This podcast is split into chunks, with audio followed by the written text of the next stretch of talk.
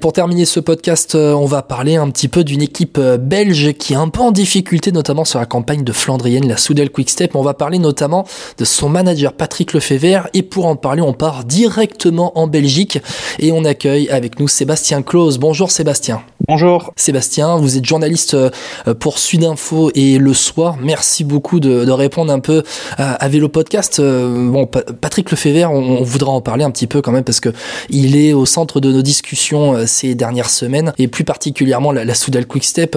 On a débriefé pas mal les Flandriennes dans Vélo Podcast et puis euh, bon, on a vu tout simplement que cette campagne de Flandrienne quand même que vient de traverser l'équipe de Patrick Lefebvre, elle est assez catastrophique pour cette équipe, non? Ouais, elle est pas bonne, ça c'est sûr. Euh, euh, elle est même plutôt dramatique puisqu'ils n'ont jamais pesé sur la moindre course pavée, que ce soit de, du, depuis le du Nusblatt jusque, jusque Paris-Roubaix. Donc c'est vrai qu'on n'a pas du tout l'habitude de les voir aussi peu entre guillemets sur ces courses-là. Euh, le seul qui a peut-être plus ou moins surnagé par rapport à, au groupe, c'est Tim Merlier, le champion de Belgique. Donc c'est sa première année chez, chez Soudal. Il était dans l'échappée un Gravel Game. Il s'est montré sur, sur ses courses. Mais globalement, c'est sûr que les leaders sont décevants. Casper Asgreen, par exemple, bah, ok, il, il, anticipe très bien le coup sur le Tour des Flandres, mais mais c'est tout. Il joue de malchance sur, euh, sur Paris-Roubaix, mais qu'on peut expliquer tout par la malchance? Euh, c'est pareil pour Yves Lampard qu'on n'a pas vu. Donc euh, David Ballerini a réussi à tomber pour un sprint euh, pour une 40e place sur euh, la ligne droite d'Audenard. Donc oui, on va dire que très globalement c'est un peu catastrophique. Ouais. Quand on voit que le meilleur Soudal Quickstep à Paris-Roubaix termine 23e sur le Vélodrome, qu'au Tour des Flandres, oui, ok, Casper Asgreen termine 7e à Oudenard, mais que il pèse, il ne pèse pas sur la course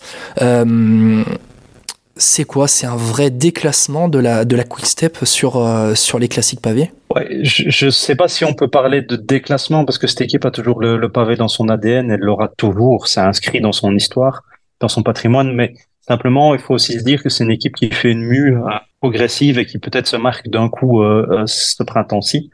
Une mue parce qu'elle a talent énorme, pur et qui est voué à, encore de plus grandes choses que ce qu'il a déjà fait, qui est déjà énorme, c'est Remco Evenepoel. Et donc l'équipe, euh, voilà, elle migre aussi vers d'autres horizons. Elle a d'autres coureurs qui sont capables de gagner ailleurs que sur les simples pavés. Faut se souvenir qu'il y a une époque pas si lointaine où, où Quickstep c'était les, les cannibales de, des Flandriennes. Et puis après Roubaix, on les voyait plus du tout, que ce soit sur l'Amstel, que ce soit sur la Flèche, que ce soit sur Liège. Puis il y a eu Julien Alaphilippe, et donc là on les, on les a vus sur les classiques ardennaises et sur les Flandriennes. Désormais, on les voit sur les épreuves d'une semaine ou sur les grands tours, sur les classiques, on va dire ardennaises, mais on les voit moins sur les pavés. C'est une évolution. Il, faut se dire aussi que c'est une équipe qui a déjà gagné 18 fois cette année. Donc, c'est pas comme s'ils étaient inexistants partout. Simplement, ils ont peut-être mis des forces sur d'autres plans et le groupe qui va entourer euh, Remco Evenepoel sur le Giro en est la preuve. Euh, voilà, les, objectifs ont peut-être euh, été un petit peu modifiés est, est désormais recentré sur, sur d'autres causes et, et, les grands tours en font partie ou les grands monuments, euh, je dirais type classique, Ardennes ou, la Lombardie par exemple. Alors on va en parler un petit peu notamment de cette mue hein, de l'équipe euh, Quickstep, mais je voudrais juste qu'on revienne quand même sur euh, ce qui a fait quand même l'ADN de, de, cette équipe pendant de, de nombreuses années. Euh, quand on est Patrick Lefebvre, quand on est la Quickstep, est-ce qu'on se contente de jouer le top 10 sur le ronde et, et on veut jouer plus quand même, non? Oui, évidemment. Euh, je pense que Casper Asgreen a quand même réussi à battre Mathieu Van Der Poel au sprint euh, du Tour des Flandres. Je pense que quand on a dit ça, ça veut dire ce que ça veut dire. Donc, euh, je veux dire, des coureurs de talent, ils les ont. Les coureurs qu'ils ont dans l'équipe, euh, il y a deux ans, ils font, ils, claquent des victoires. Donc, ils sont pas devenus mauvais euh, dans le doigt. Il y a des choses qui expliquent de la malchance, des chutes, un printemps perturbé. Évidemment, ça suffit pas. c'est clair que ce qu'ils ont fait sur ces classiques ne suffit pas. Il est, le, il est le premier à le reconnaître. Mais voilà, il tempère cet avis en disant deux choses. Patrick Lefebvre, il dit toujours un, je tirais le bilan du printemps au soir de Liège-Bastogne-Liège. Ça, c'est la première chose. Et l'année dernière, c'est déjà ce qu'ils avaient fait. Et on se souvient qu'il avait fallu attendre la, victoire de, de Remco à Liège pour colorer le bilan. Et la deuxième chose, c'est qu'il dit, moi, euh, je regarde mon bilan j'ai déjà 18 victoires cette année. Euh, il y a des équipes qui n'en ont pas une seule. C'est pas faux. Euh, donc voilà. Il arrive à nuancer son, son, printemps là-dessus, même si, oui, globalement, et il est le premier à le reconnaître, son équipe n'a pas été présente sur sur les pavés. Maintenant, j'ai envie de poser la question tout à fait autrement. Quelle équipe a été présente sur les pavés à part la Jumbo euh, sur toutes les courses sur les monuments et euh, sur les monuments euh, signe d'un côté et UAE de l'autre. En effet, après, pour la Quick Step, on a quand même eu l'habitude de voir une équipe qui trustait la victoire à chaque fois, qui au moins était candidat à la victoire à chaque fois pendant de nombreuses années, même ces dernières années, tout le temps, à chaque fois, la Soudal Quick Step jouait la victoire. Là, on n'a pas vu une seule fois pratiquement la Soudal Quick Step, ne serait-ce que espérer jouer la, victoire. À chaque fois, quand il se présentait au départ, on ne mettait jamais un Soudal Quick Step euh, dans les favoris, on va dire trois étoiles pour jouer la victoire. Non, mais c'est ça aussi, c'est la, grosse différence, c'est que vous avez, euh, en tout cas pour reprendre par exemple l'exemple du Tour des Flandres, vous avez trois coureurs qui sont au-dessus du lot, indiqués comme tels et qui dans les faits le sont. Euh, et puis euh, derrière, vous avez plus personne. Et ces trois coureurs-là, il y en a aucun qui est dans la formation Soudal Quick Le seul qui aurait dû émerger, émerger pardon, de, dans ce rang, c'est Julien Lafilippe, mais mais le français n'est pas au niveau pour le moment. Euh, il a gagné en début de saison, mais il est tombé sur le Tour des Flandres, il s'est blessé au niveau du genou gauche et ne peut défendre ses chances. Donc quand vous avez euh, votre principal leader qui n'est pas là, c'est quand même très difficile de, de remanier une équipe autour de, si vous voulez, vous, avez un grand leader et des très bons coureurs, mais qui sont quand même pas des, des gagneurs absolus. Je veux dire, Yves Lampart, c'est pas quelqu'un qui va truster tous les monuments, c'est pas Wout van Aert ou, ou Mathieu Van Der Poel. Donc voilà, ils ont perdu leur grand leader, celui qui avait fait du Tour des Flandres son objectif. ils ont fait avec ce qu'ils avaient et ce qu'ils avaient, on va le dire, a été décevant. Alors pour la Souley Quick Step, euh, c'est vrai, on, on, a parlé il y a, il y a quelques secondes d'une équipe qui était performante au niveau des, des Flandriennes, de la campagne des, des, classiques euh, printanières.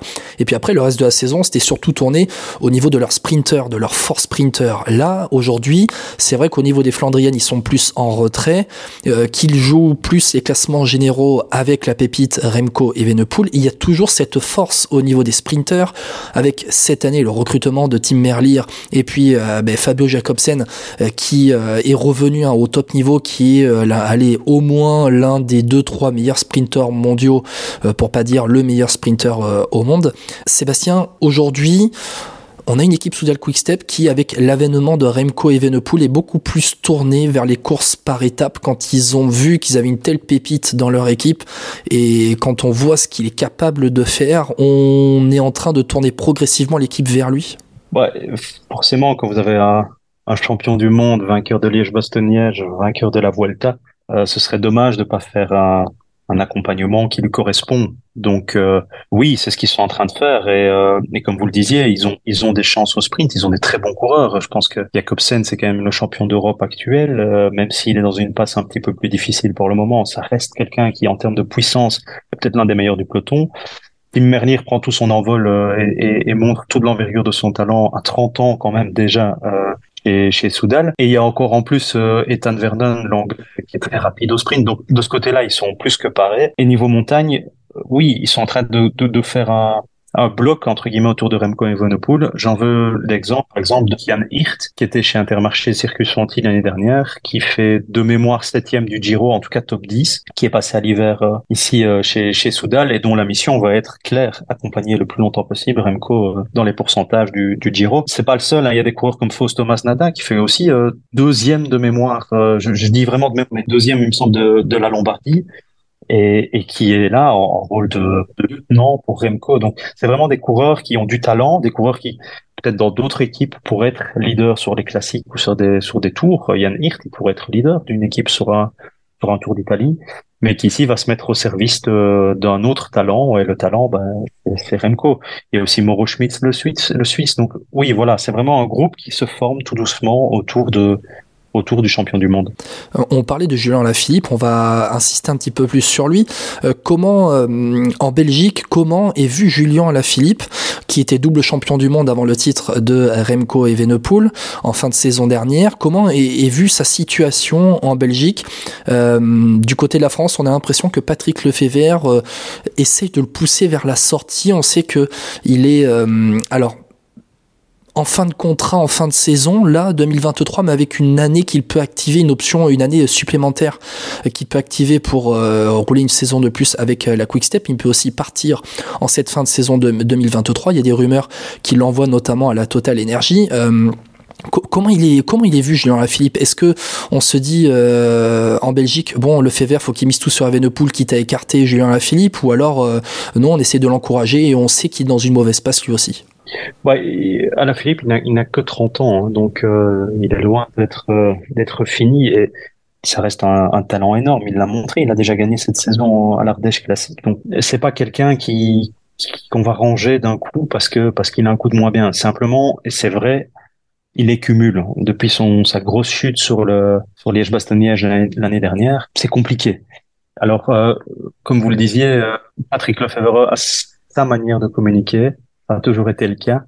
Il a toujours aussi utilisé euh, les médias et les petites phrases parfois assassines qui s'est distillé avec son art de, de sortir les bons mots quand il le faut pour on va dire, remotiver ses troupes et peut-être piquer au vif ses coureurs. Il l'a toujours fait, ça a souvent marché.